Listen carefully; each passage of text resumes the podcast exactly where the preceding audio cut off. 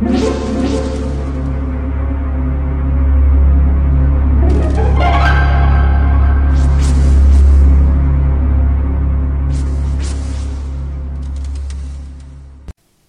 家好，我是小依依，欢迎收听一分钟破案。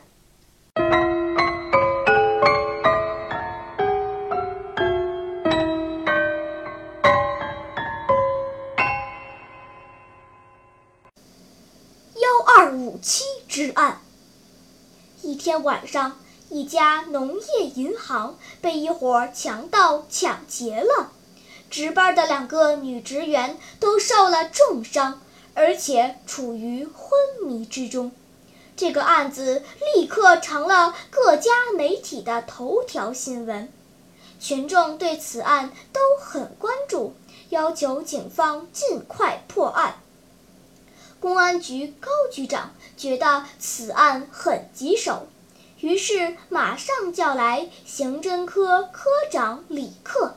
命他接手此案，李克叫了几位精明强干的同志，组成了破案小组，并向本市交通运输、邮电、通讯等部门发出紧急通知，要求他们一发现可疑情况，马上报告给警方。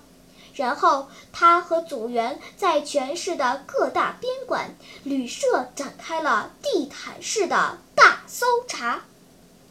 一连几天过去了，还是没有找到犯罪分子。正当李克他们在疲劳的大海捞针时，一个电话点燃了破案的希望。电话是李克的同学肖芳打来的，他是通讯部的局长。肖芳说，通讯部十分钟前接到几个很奇怪的短信，短信的内容都是幺二五七幺二五七，并且都是从一个手机中发出的。你等着，我马上过来。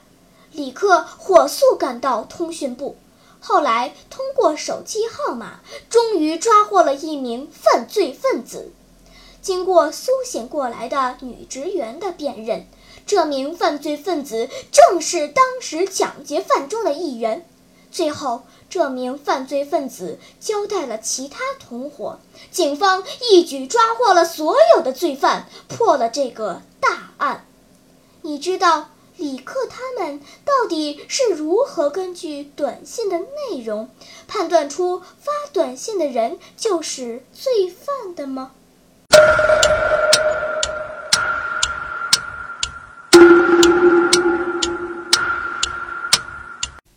你想出答案了吗？现在是拨开云雾探寻真相的时刻。原来，罪犯为了隐蔽，在短信中没有使用醒目的文字，而是利用音乐简谱中的四个音符哆来嗦西作为密码及谐音“都来收西”。通知同伙来分赃。